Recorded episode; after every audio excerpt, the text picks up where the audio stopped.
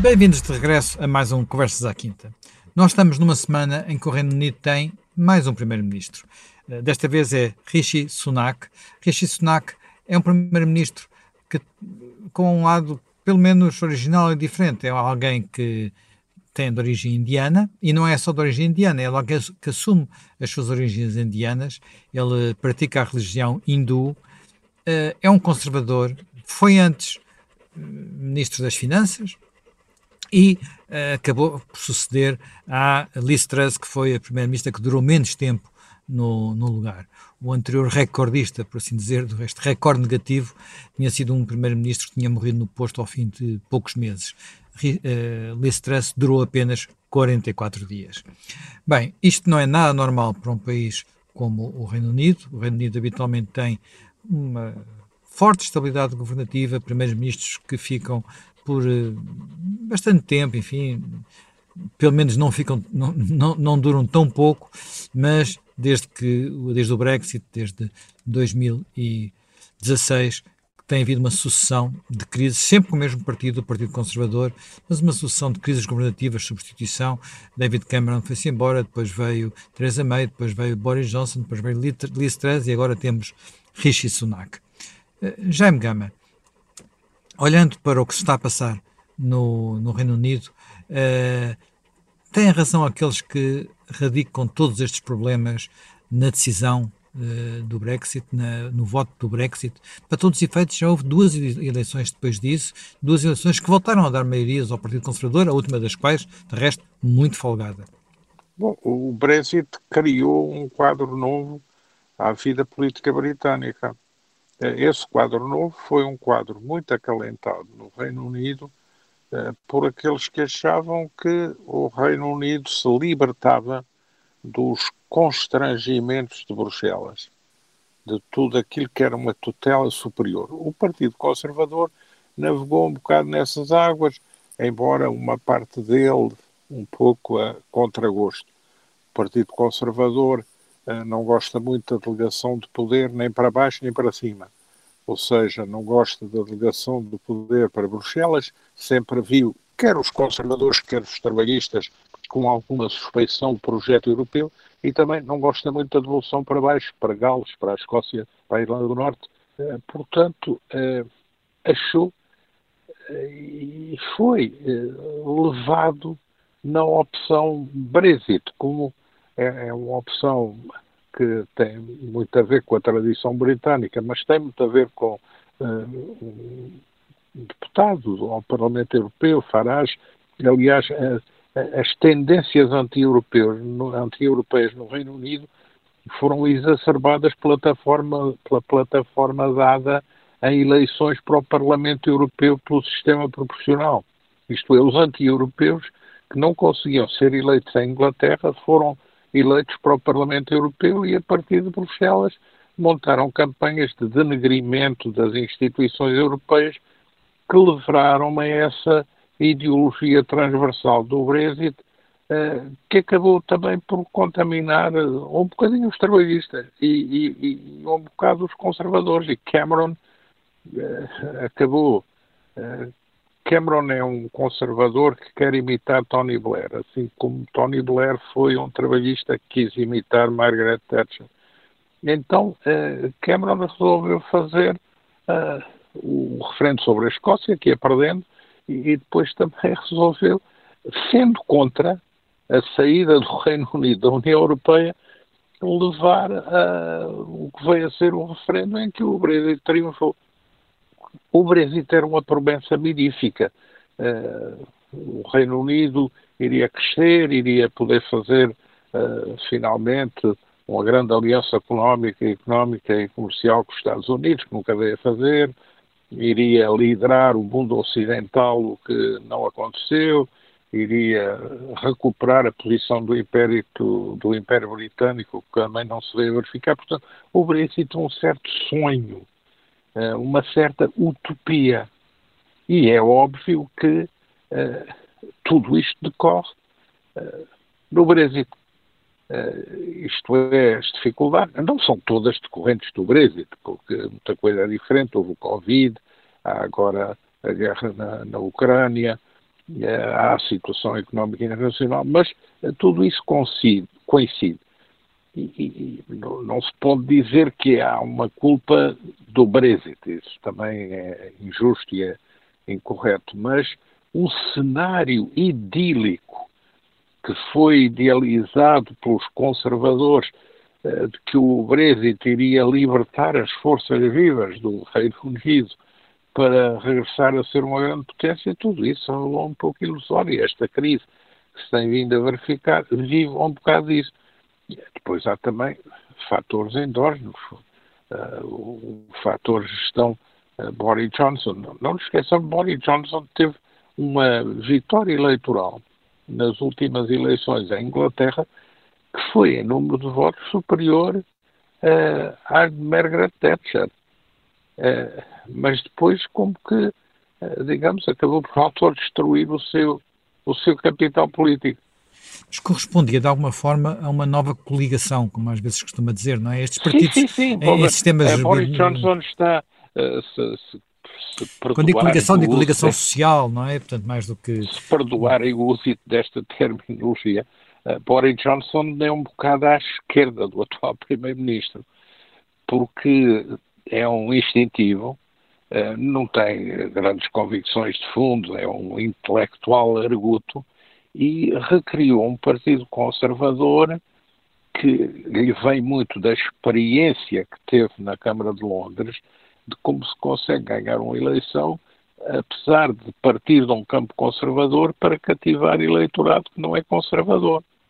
E, e, e, portanto, morder o eleitorado trabalhista, o eleitorado liberal, através de uma performance criativa, muito dinâmica e muito viva. E isso é o que leva, no momento em que o Partido Trabalhista também está nas lonas e está entregue a uma gestão uh, um pouco exótica. Não, mas já esteve, agora, uh, agora não está, não é? Não, ah, mas era na altura. Sim, na altura. Portanto, na altura o, claro. o, Partido Conservador de Boris Johnson consegue realizar aquele milagre também porque tem pela frente um Partido Trabalhista que não vale nada, né? que se autodestruiu, portanto, o que não é agora o caso.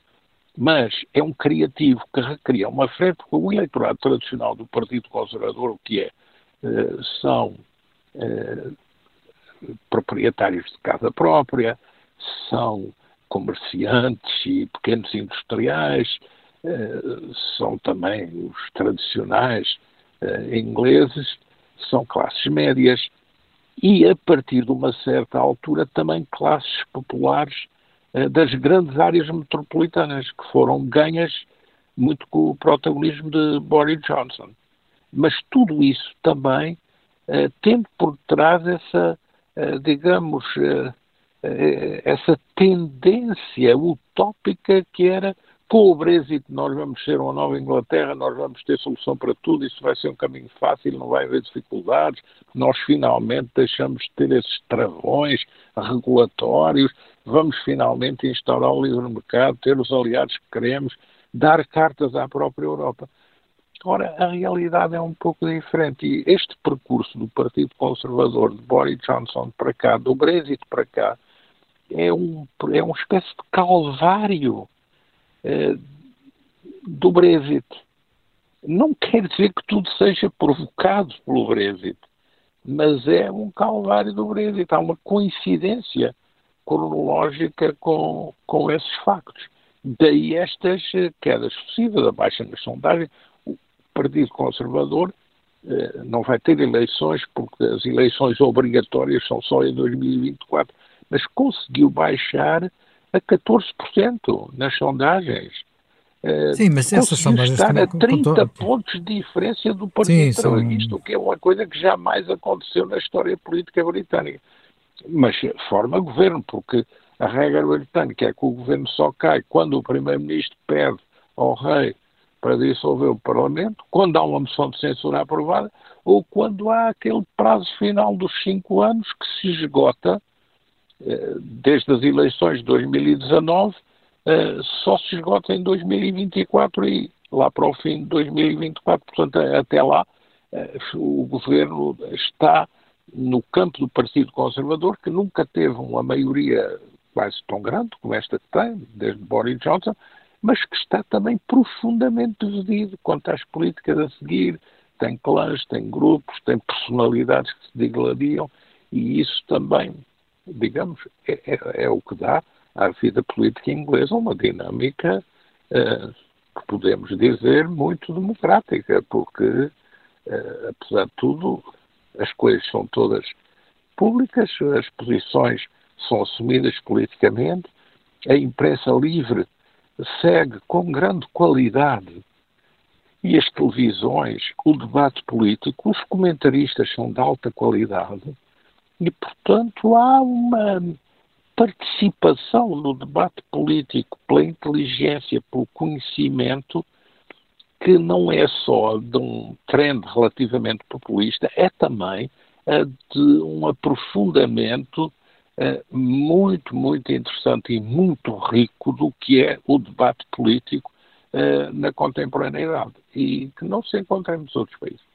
Uh, Jaime Nogueira Pinto, uh, voltando um pouco a um dos temas que eu tinha colocado aqui ao, Jaime Gama, uh, a coligação feita por Boris Johnson, de alguma forma ela nasce a partir do Brexit e é uma coligação que tem aspectos antinaturais quando pensamos no, naquilo que é habitualmente o, a base eleitoral dos, dos conservadores. Falou-se muito, digamos, da conquista da chamada Red Wall, muitos, muitas circunscrições que habitualmente, e em alguns casos há décadas, votavam trabalhista. Mas há eh, aqui, sobretudo, uma, uma percepção que estamos perante uma coligação, chamemos assim, antiglobalista. Uh, será que agora com uh, Rishi Sunak essa coligação vai desaparecer?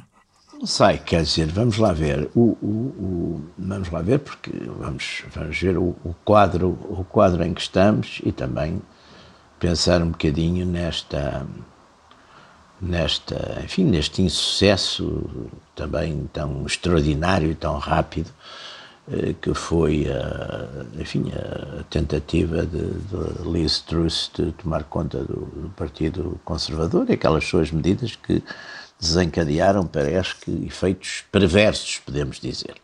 Acho que esses dois pontos uh, podem nos ajudar um bocadinho a, a pensar em que estamos, no, enfim, no, no, no, mundo em que estamos. Primeiro, as circunstâncias uh, finanças, económicas e financeiras da, da, da, do Reino Unido e tudo indica, quer dizer, temos o como aliás em quase todos os países europeus, temos a maior taxa de inflação em 40 anos, não é? Desde 1982, uma, uma taxa de inflação que passa aos 10%, eh, com todas as consequências que isso representa, quer, quer economicamente, quer na bolsa das pessoas, quer mesmo, digamos, nos seus, nos seus sentimentos eh, políticos e nas suas análises de, de que é que isso pode vir. Depois também temos uma, um ponto aqui muito interessante, que eu penso que um dos, enfim, um dos uh, estudiosos de, tá, de, do, do, capitalismo atual, que eu, que, eu, que eu gosto muito, que acho que é um homem que, que vê as coisas com, com profundidade e com... Desde sempre, ele, embora sendo um político, ele foi... É o Robert Reich, estou a falar do Robert Reich, que foi que foi secretário de, do, do, trabalho do, do, do, Bill Clinton, eh, ele tem publicado com, enfim, uma série de livros sobre o capitalismo atual. E eu acho que, por exemplo, um dos aspectos que nós, nós observamos e, e que vimos agora nesta, nesta crise em Inglaterra e nesta, enfim, nesta avalanche que sucedeu de quebra, de quebra da libra, de, quebra das bolsas, de quebra de tudo, na, na, graças às medidas de, que, que, a, nova, a nova líder e nova primeiro-ministro tinha adotado.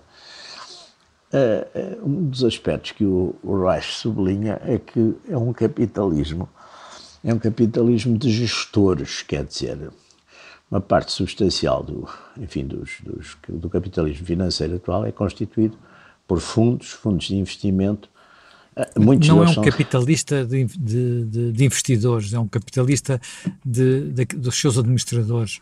Portanto, é, e muitas vezes um capitalismo, é um até de, digamos assim, daqueles é jovens, é dos, dos, dos jovens, donos, Exatamente, é um capitalismo, do, do, já não é dos donos, chamemos assim, quer dizer, há 100 anos Os capitalistas eram, fossem capitalistas industriais, fossem capitalistas financeiros, fossem os, quer dizer, fosse, fossem as grandes, as grandes famílias alemãs do, do capitalismo alemão, os Krupp, fossem financeiros, os, os Morgan, os, os Rothschild, fosse, eram eles os patrões, quer dizer, eram eles que tratavam, tomavam as decisões, etc. Hoje, Hoje em dia é um capitalismo de gestores, até porque uma parte substancial desses capitais são, por exemplo, fundos de pensões, quer dizer, fundos de pensões, e que, enfim, nós sabemos hoje que uma parte substancial dos, enfim, de todos esses fundos e de, e de, todas as poupanças e de, das preocupações dos governos e das sociedades é exatamente cuidar do, dos velhos, não é? Portanto, dos reformados, tudo isso. Eu, eu falar à vontade disso porque eu também já estou nessa categoria dos velhos, embora não esteja nos reformados.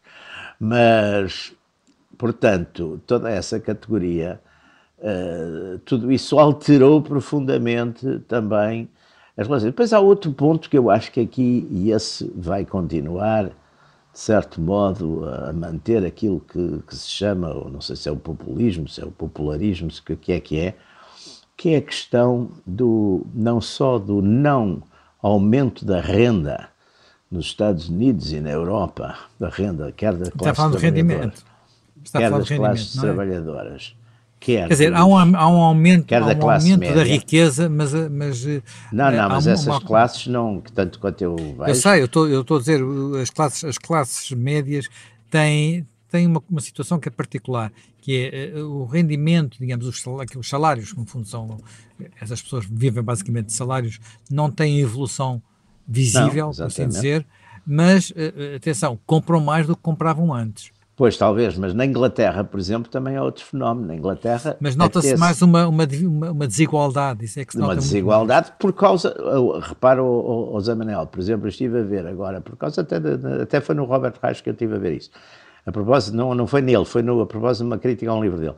No, os, os, há 30 ou 40 anos, por exemplo, nas empresas, nas grandes empresas americanas, o, o, digamos, o leque salarial era 30 vezes, ou seja, os grandes administradores ganhavam 30 vezes mais do que ganhavam os, os mais baratos, as pessoas com salário mais baixo nessas empresas. Hoje é de quase 300 vezes, quer dizer, isto é Portanto, todo. Ora, isso também tem a ver, tem a ver muito, eh, com, não é tanto com a globalização, mas é com o globalismo, porque a globalização é um, é um fact of life, não é? Agora, o globalismo, como tem sido seguido nas, nas nossas sociedades e, e, sem os políticos, porque, no fundo, vamos lá ver, a obrigação de quem, quem tem empresas e quem gera empresas é é fazer eh, criar valor e lucros para os seus acionistas e, e, e, para os trabalhadores e para tudo isso das empresas. Quem tem que regular, de certo modo, esses, essas atividades são os políticos, não é? E, de facto, houve uma rendição praticamente em massa dos, dos responsáveis políticos do sistema eh, ao globalismo e a e, portanto, hoje temos exatamente, enfim, temos uma espécie de, de capitalismo de profundas desigualdades. Eu reconheço que isso foi bom para, enfim, para, para, para, o terceiro mundo, para, para muitos países da, da Ásia, nomeadamente, onde as pessoas viviam muito mal e a partir de, de, de toda essa industrialização que apanharam da, a partir da Europa e dos Estados Unidos, isso com certeza que os beneficiou, mas os, euro, os europeus e os americanos é que são capazes de não ter gostado muito disso. Portanto, eu não vejo que, voltando à sua pergunta inicial, eu não vejo que estas condições de fundo, condições de fundo sociais, económicos sociais, eh, estejam eh, alteradas nesse sentido. Não vejo que o fracasso da, enfim, da, da não vejo que essa, o fracasso, o fracasso esse, essa desconfiança com, com em relação ao globalismo, alguns efeitos da globalização que se vai atenuar por causa de, enfim, do, de, até pelo contrário, porque no fundo a, a senhora, esta experiência era mais uma experiência de, de, de, de ultraliberalismo, digamos assim, baixar, baixar impostos na sua, nas suas mais ou nas suas mais ou nas suas classes mais altas. Era de certo modo uma espécie de liberta de, de tendência libertária não é? Já me gama Rishi Sunak tem características que fazem dele um primeiro-ministro pelo menos diferente em alguns aspectos, quer dizer, eh, além de ser indiano, além de ser hindu, indiano e hindu, eh, é também muito rico. Eh, a riqueza vem sobretudo no casamento, portanto não, não era uma fortuna de família antiga, nem foi feita por ele, aliás, porque ele é, é também dos mais novos primeiros ministros do Reino Unido dos últimos anos. Como é que como é que vê estas características? Como é que isto vai casar num país como o Reino Unido? Como é, e como é que isto sai de um partido como o Partido Conservador? O Partido Conservador parece ser capaz de trazer mais depressa para, para o palco político as minorias do Reino Unido e até as mulheres do que, por exemplo, os trabalhistas. O Partido Conservador já colocou três mulheres como primeiras ministras, o Partido Trabalhista, enfim, tem estado menos tempo no governo, mas uh, nunca teve uma líder que fosse mulher. Bom, o Partido Conservador é um partido uh, plástico, é um, é um partido que se adapta com grande agilidade, teve a sua fase uh, mais aristocrática, fez bem a sua conversão para os escolhidos da classe média e depois também fez bem o seu alargamento para, para as classes populares. Portanto, é um partido bem situado uh, do ponto de vista uh, da, da sintonia com, com a sociedade porque incorpora todas essas problemáticas fraturantes que também, por vezes, horripilam uma certa direita mais uh, tradicional. O Partido Conservador disso não tem grandes tabus. É por isso que é um partido popular e não perdeu esse vínculo. Tem, obviamente, muitos feudos internos, está muito articulado também com os sponsorships, está muito articulado com os círculos eleitorais, porque não nos esqueçamos que o sistema político britânico é um sistema que continua a ser baseado na eleição por círculos uninominais em uma volta. E isso implica muito a sintonia do deputado com o que pensa a circunscrição eleitoral. Depois é, é um partido que tem também os seus problemas internos, estão, porque muitas vezes o que agrada ao conservador típico que escolhe o deputado, uh, o candidato, não é bem o que agrada integralmente ao eleitorado, mesmo conservador, o conservador em vias de fazer coligação alargada na circunscrição eleitoral. Portanto, aí há essa plasticidade. De uma certa maneira, o Partido Trabalhista é mais vertical. Uh, é, é outra origem é, diferente. Agora, é, o Partido Conservador tem sido e é perpassado por é, ideologias um pouco antagónicas, porque tem desde conservadores tradicionais, no sentido antigo da expressão, até liberais que vão quase ao, à utopia liberal. E, e, no fundo, é esta experiência trouxe é a experiência uh, de, um, de, um, certo enfrentamento entre a utopia liberal e a realidade. A utopia liberal. Uh, não quer dizer que há muita gente que está a dizer ah, isto vem pôr em causa uh, a ideia liberal. Não, a ideia liberal não está posta em causa. O que está posto em causa é uma versão radical da opção liberal, a versão libertária, a versão utópica, que no fundo, uh, ao querer combater tanto uh, uma certa intervenção do Estado, acaba por se integrar, entregar por completo nos braços da dívida pública, que era, no fundo, o que veio a acontecer com este mini orçamento da senhora Truss, que teve que ser imediatamente corrigido. É, esta crise da senhora Truss é muito interessante, porque lança um alerta, quer à direita, quer à esquerda, sobre o que é o caminho impossível uh, de um certo delírio sobre a responsabilidade orçamental. Quer um delírio ultraliberal uh, dos que consideram que é possível baixar impostos, aumentar a despesa e entregarmos à dívida, quer também um pouco à esquerda o delírio de que é possível continuar em crise a financiar despesa social sem cuidar da receita e sem cuidar do equilíbrio das finanças públicas. Portanto, é uma lição que também não é só para uh, um lado. Uh, mas, uh, desse ponto de vista, é uma lição interessante. Agora, o Partido Conservador faz aqui uma experiência que está a meio. E vamos a ver como vai resolver daqui para a frente, porque nota-se que este Primeiro-Ministro é um Primeiro-Ministro de compromisso, ele teve o cuidado na formação do governo é, ele tem o fantasma do regresso de Boris Johnson e, e portanto, fez alianças com o sector da senhora Truss, foi buscar um bocado até gente muito à direita, como a antiga Ministra do Interior, eh, fez uma pausa com a Presidente do Parlamento, mas eh, o Partido Conservador é também um partido muito armadilhado, porque daqui até 2024, se não sobe nas sondagens, Boris Johnson, quando desistiu da sua candidatura, disse: Ah, eu talvez tenha mais de 100 deputados, não sei bem. É, eu acho até que sou um excelente candidato para disputar as eleições de 2024, mas vejo que no momento atual não tenho condições para unir o partido nem o governo.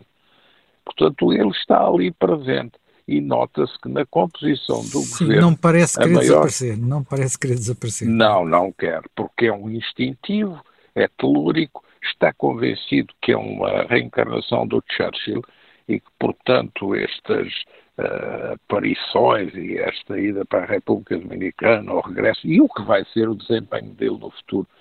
Daí a preocupação também do atual Primeiro-Ministro em não o ter muito contra, mas, mas ele não tem a garantia de que Boris Johnson não vai estar calado daqui para a frente até às eleições. Portanto, Quanto mais não é, seja porque ele precisa ganhar a vida como a escrever para os jornais, não é? O Primeiro-Ministro atual tem o desafio de subir na de estabilizar para já a situação financeira, o governo, mostrar que o Partido Conservador está unido, que tem um governo, que não é preciso ir para eleições gerais. Mas uh, o caminho é difícil, porque a Inglaterra é um país que já começa a ter uma dívida significativa, tem uma inflação altíssima, tem problemas gravíssimos no Serviço Nacional de Saúde, uh, tem a guerra da Ucrânia, tem a questão do Brexit ainda por rematar, tem os problemas com a Escócia, com a Irlanda. Portanto, a Inglaterra também não está uh, tranquila e, portanto, este governo digamos, serve para tapar o que foi o buraco da senhora Truss, mas não dá plena garantia de daqui até 2024 recuperar plenamente a situação. Isso é o que se vai ver, mas isso é o que faz da política britânica uma política interessante. Porque tudo é imprevisível, mas tudo é previsível. E os dados estão lá todos. Porque quem quiser estudar o que representa cada um na sua circunscrição, no seu grupo de interesses dentro do Partido Conservador, percebe como é que essas pedras se deslocam e como é que atuam através de uma comunicação e de uma imprensa que, sendo eh, tabloide, não deixa de ser extremamente arguta e racional. E isso também eh, é interessante.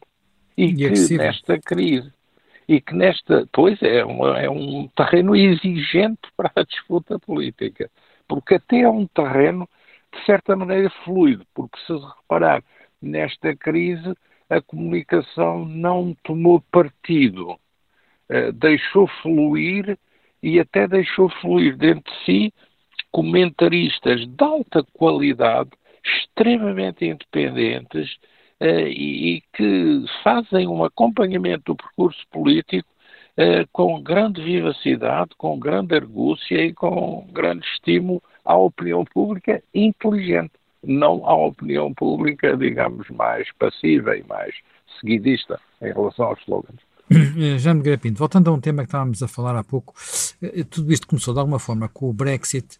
O Brexit era uma tentativa de voltar a uma, digamos, uma soberania nacional esta, este, este, isto que está a correr mal ou menos bem, ou, ou, pelo menos não está a correr de acordo com as expectativas, é de alguma forma uma demonstração de que uh, países, países da dimensão do Reino Unido estão uh, presos, condicionados, para, pelo menos nos tempos visíveis, digamos assim, pela União Europeia? Não sei, é, é, complexo porque é evidente, e nós já temos, já algumas vezes falamos desse, desse problema, até que ponto uh, essa soberania, esse, esse, reclamar de soberania nacional, e que, foi, e que foi muito importante politicamente, até talvez mais que economicamente, foi muito importante desde, desde as campanhas do Neil Farage até, até de facto dos Brexiters, eh, com aquele resultado, de certo modo, surpreendente. Sim, no é? Brexit, é? Nos Brexiters havia, digamos, várias tendências. Havia a tendência mais popular, mais anti-globalista, digamos, e havia uma, uma tendência mais aristocrática, eu estou a usar, usar estes termos de uma forma Sim, um pouco do Rismug, dessa uh, gente, não, é? não, e não apenas do Rismug, também de um eurodeputado conservador, uh, que ia muito no sentido da soberania do Parlamento, a tradição inglesa exatamente, da soberania exatamente, do Parlamento. Que era, a soberania do Parlamento ser atropelada por uns funcionários bruxelenses que ninguém sabia de onde é que vinham, que nem sequer tinham sido eleitos em lado nenhum, essas coisas todas. Bom, mas é evidente que também eh, estamos, pode haver aqui uma consequência perversa, e nós já aqui já falamos algumas vezes nisso nas nossas conversas, que é isso vir a, a pôr em risco a própria unidade do, do Reino Unido, nomeadamente com, com problemas de secessão da, da Escócia e outros, não é? Portanto, eh, vai tudo depender muito da. Eh, como toda a política, no fundo, toda a política depende muito sempre de consequências e de resultados. Quer dizer, um, um dos problemas da, hoje em dia das, de muita da, da, análise política, do comentário, etc., é que fala-se da, fala-se destas coisas como se fossem coisas geradas puramente no aspecto constitucional, legal, saídas, enfim, da, da cabeça de umas pessoas, dos políticos ou dos constitucionalistas. E não, quer dizer, a, no fundo, a, a política, por, por, muito que lhe queira escapar, uh, reflete sempre muito as, as realidades e as consequências da, da realidade, as boas e más consequências. Portanto, é evidente que, que se chegar à conclusão que uma política que foi feita exatamente tendo como valor a soberania e a independência nacionais e que leva uh, àquilo que é o problema limite da soberania e da independência nacional, que é a perda de, de, são perdas territoriais, são perdas de espaço, é evidente que isso vai, vai ser severamente, severamente julgado, não é? Acho que a própria, neste momento, também nós temos também temos uma, uma unidade, temos uma União Europeia que não está assim tanto unida como isso, não é? Desde, desde os problemas que foram levantados pela própria guerra, até de facto uma certa tensão e divisão entre o que são os, digamos, os antigos uh, países, os países que estiveram no, na Europa Central e Leste, que estiveram sobre domínio soviético, têm, normalmente até têm, por um lado, têm culturas mais conservadoras que os da Europa Ocidental, por outro lado, têm também, exatamente como estiveram privados de soberania durante espaços importantes da sua história, têm um afeto maior à sua soberania, como temos também e, e a desenhar-se neste momento com alguma clareza também uma tensão entre os dois países, digamos, fundadores e fortes da União Europeia, entre a Alemanha e a França, não é? Estamos também, mais uma vez, num desses momentos críticos. Portanto, eh, aqui também não se pode falar numa, numa quer dizer, a União, a própria União tem neste momento clivagens eh, políticas, sobretudo, sobretudo políticas e ideológicas também, e, uh, importantes, além de ter, enfim, ter problemas que esses são comuns com alguns problemas do Reino Unido, que são problemas de, de migrações, problemas de identidade, problemas de, de, todos esses tipos, não é? Que são talvez os, os, os, os, mais universais e os mais, mais globais dentro da União.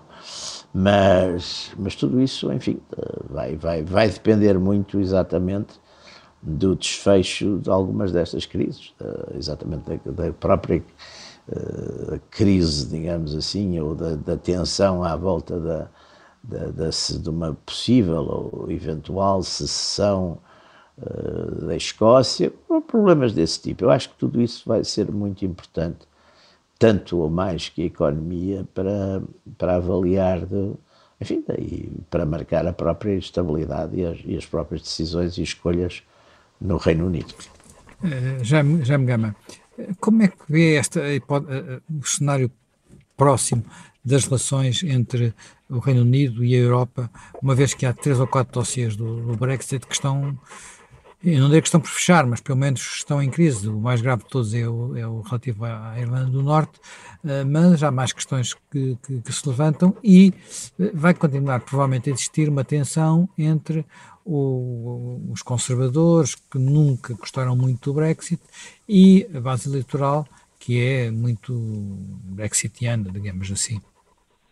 Sim, isso vai acontecer, mas acho que tudo vai aconselhar a que haja mais moderação na retórica e, digamos, o desejo de encontrar uh, soluções de entrosamento mais, uh, mais pragmáticas. Isso parece-me evidente. Isso também é do interesse dos Estados Unidos, que vão, uh, digamos, de certa forma, incorporar bem uma Inglaterra menos anti-europeia, vai ser do interesse da França e da Alemanha, tanto mais que agora também têm, eh, contrariamente ao que era a expectativa geral, uma nova, eh, digamos, eh, componente europeísta no novo governo de Itália.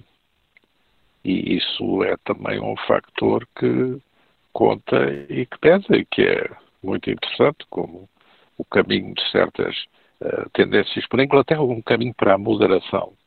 E na Itália, o que parecia ser o contrário, também dá sinais de ser um caminho para algum encaixe e moderação em relação a uma cooperação europeia.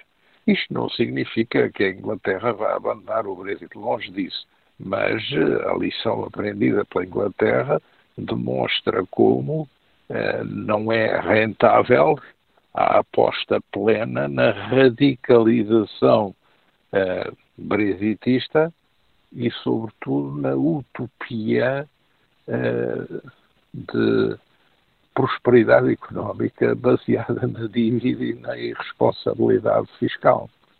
Portanto, aí há uma certa há, uma, há um certo alerta que vai produzir os seus efeitos.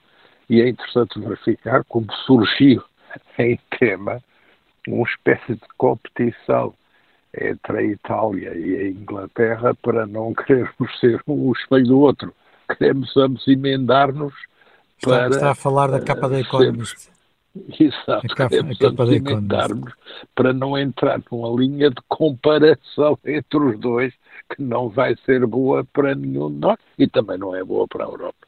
E é óbvio também que as relações da França com a Alemanha se têm que remodelar e modificar um pouco, porque a Alemanha deu um grande salto em relação ao que foi, digamos, a ambivalência estratégica do tempo da senhora Merkel. A senhora Merkel era muito elogiada, mas hoje ainda não há uh, ideia de fazer um escrutínio mais rigoroso sobre o que foi esse período.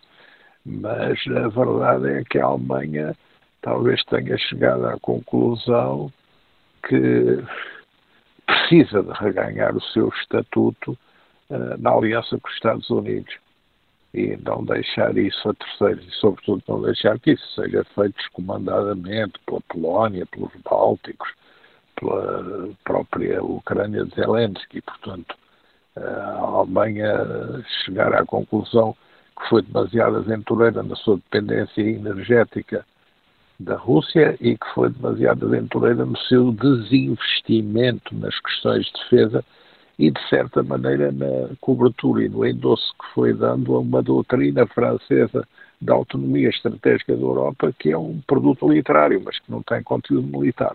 Portanto, aí também vai haver algumas modificações. E como é que isso joga com este novo governo inglês? Não me parece que este novo governo inglês vá estar muito centrado em política externa. De resto, a senhora trouxe o seu grande desastre desqualificativo como governante, antes de ser primeira-ministra, foi a performance que teve nas relações exteriores, em que todos os dias tinha que ser corrigida pelas declarações que tinha feito na véspera, pela falta de rigor, pela inoportunidade, pela falta de perspicácia em relação à situação internacional. E eh, agora, eh, na agenda britânica, a questão da estabilização financeira, da estabilização da economia, vai também carecer de uma uh, menor utopia no manuseamento das relações externas e, portanto, na necessidade de encontrar um, um ponto de aterragem em relação, não digo em relação à União Europeia como instituições de Bruxelas, mas em relação à França, em relação à Alemanha, até em relação à Itália. Portanto, há aqui um caminho que eu penso que irão percorrer, desde que este Primeiro-Ministro revele que não é só um financeiro, um homem vindo da Goldman Sachs e do rigor financeiro, porque ele é um homem Vamos ver. dessa escola de rigor financeiro, mas alguém que tenha também uma visão eh, do lugar da Inglaterra no mundo atual, nas exigências da Europa, na situação internacional eh, e na abertura a um diálogo que vem sendo a ser eh, vem estando a ser ilusionado eh, desde há uns anos esta parte com o Brexit. Bem, nós terminamos mais um Conversas à Quinta. estaremos de volta dentro de uma semana para mais um programa.